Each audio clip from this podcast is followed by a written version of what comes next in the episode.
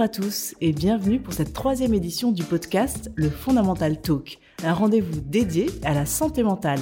Dépression, anxiété, burn-out, bipolarité, schizophrénie, des maladies mal comprises et encore tabous en France. Alors pour en parler, nous recevons chaque mois un psychiatre ou un chercheur.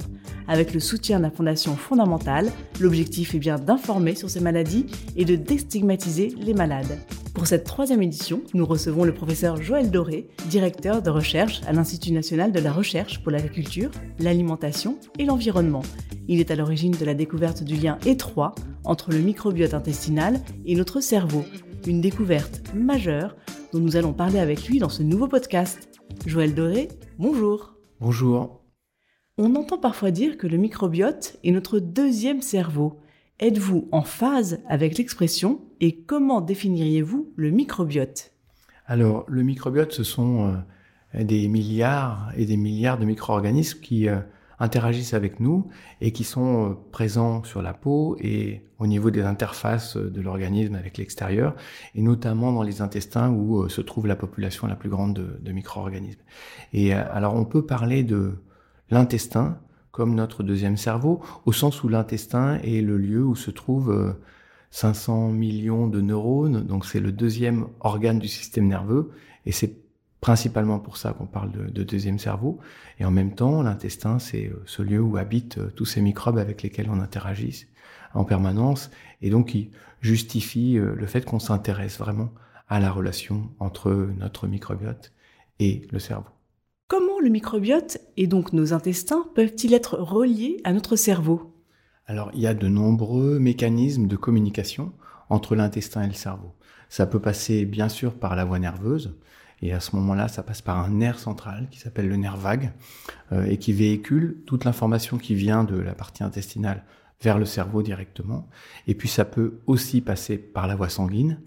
Et à ce moment-là, ce sont des signaux qui viennent à la fois potentiellement du microbiote intestinal, des petites molécules qui sont produites à ce niveau-là et puis qui vont transiter par le sang, et aussi qui peuvent être euh, produites par des cellules humaines. Donc ce sont les cellules de la paroi intestinale, une monocouche de cellules humaines qui sépare le contenu de l'intestin à la voie sanguine, euh, et puis également produites par des cellules de nos défenses naturelles, des cellules immunitaires, et puis enfin, des cellules spécialisées de la paroi intestinale que l'on appelle entéro-endocrines et qui produisent principalement des petits peptides qui sont actifs dans le cerveau.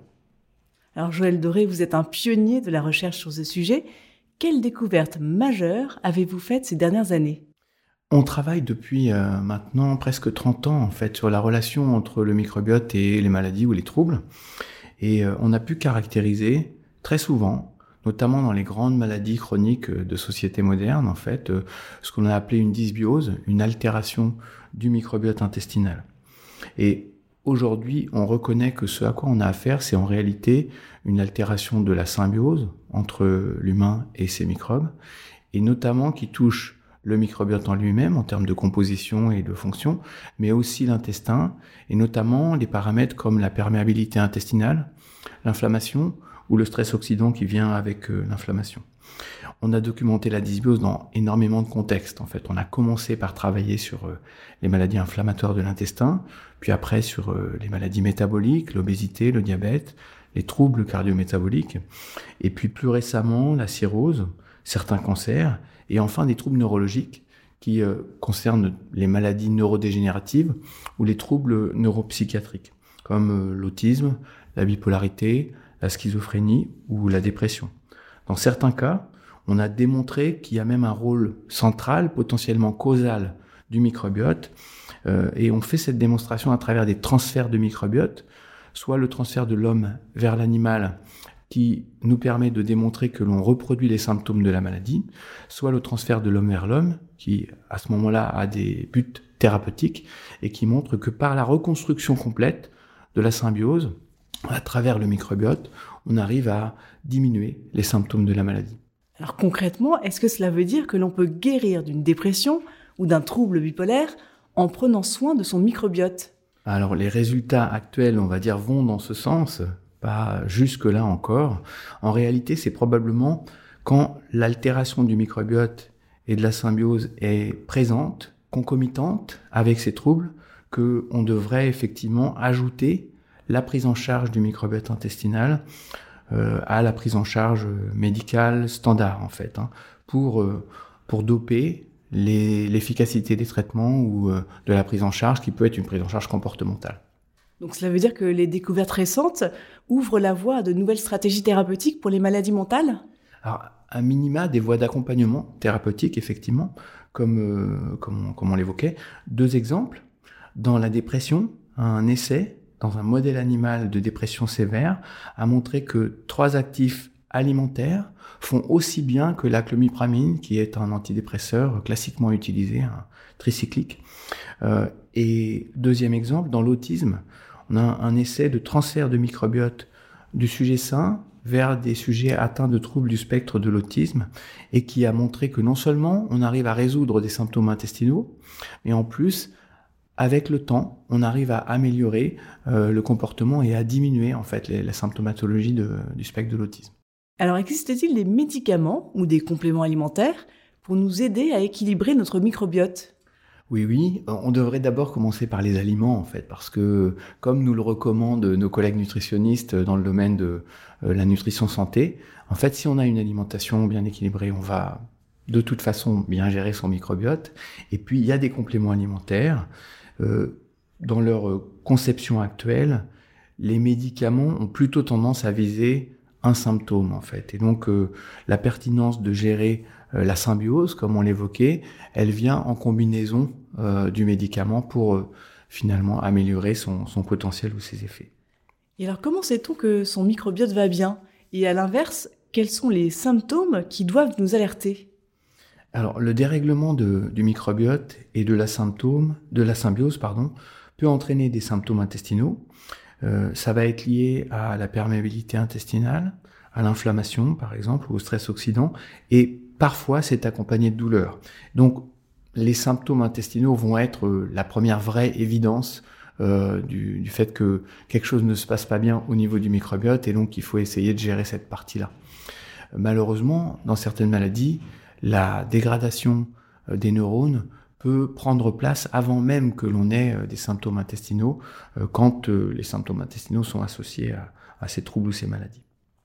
Concrètement, ça peut être un mal de ventre, c'est ça Comment Qu'est-ce qui doit nous alerter Une douleur abdominale, ça peut être une altération du transit, par exemple, donc une alternance entre des diarrhées ou des constipations, ou une constipation sévère, par exemple. C'est des symptômes assez marqués de ce qui peut se passer. Et on sait d'ailleurs que dans les maladies neurologiques, la fraction de la population qui a des symptômes intestinaux est bien plus grande que la fraction de population dans euh, les individus qui, euh, qui sont en bonne santé en fait. Merci Joël Doré. Alors, dernière question, comment prendre soin de son microbiote au quotidien et quels aliments faut-il favoriser? Alors, on a parlé des leviers de la symbiose en évoquant la perméabilité intestinale, l'inflammation et le stress oxydant. Et puis, bien sûr, la richesse du microbiote euh, elle-même est, vraiment un facteur important. Et donc, euh, ben, on va dire que pour bien gérer le microbiote et sa richesse, les fibres, les composés végétaux de l'alimentation, parce qu'ils apportent des fibres et puis parce qu'ils apportent aussi des, polyphénols, en fait, des petites molécules qui donnent la couleur aux fruits et légumes, sont importants. Donc ça va être effectivement les fruits et les légumes, euh, les féculents par exemple, les fruits secs, les fruits à coque. Le végétal en général, en fait, va être une, une source qui va nourrir le microbiote intestinal. Et puis, euh, il y a également les huiles. Et donc là, on va choisir des huiles et des graisses insaturées, donc c'est ce qu'on appelle notamment les oméga 3, donc on parle beaucoup du poisson gras par exemple. Et puis dans les huiles, le colza ou l'olive, l'huile de colza et l'huile d'olive sont à, privilégier. Euh, certains acides aminés comme la glutamine sont intéressants parce qu'ils vont agir sur la perméabilité intestinale en étant une source d'énergie pour les cellules humaines, en fait, qui tapissent la paroi. Et donc ça, c'est bien également. Et puis enfin, les aliments fermentés, comme les produits laitiers fermentés, ou les produits végétaux fermentés, la choucroute par exemple, ou des boissons, comme le kéfir ou le kombucha, parce qu'elles apportent ou ils apportent des micro-organismes vivants. Et euh, même si on n'a pas une vision précise de quel micro-organisme fait quel effet, on sait que certains micro-organismes de la fermentation alimentaire sont capables de préserver l'intégrité de la paroi intestinale, de nous préserver contre de la perméabilité excessive ou de l'inflammation ou du stress oxydant. Et puis, il y a aussi le volet, euh, les aliments négatifs, en fait. Hein. Donc, il faut euh, effectivement, pour ce qu'on en connaît aujourd'hui, notamment par l'épidémiologie, limiter la consommation de, viande excessive, et notamment de viande rouge. Euh, et puis, les aliments ultra transformés, qui vont aussi apporter des additifs, dont certains ont été montrés comme capables d'induire de la perméabilité ou de l'inflammation intestinale. Et puis on peut aussi euh, travailler sur des facteurs comme le stress en fait, qui est un facteur qui agit directement sur la santé intestinale, euh, le tabac.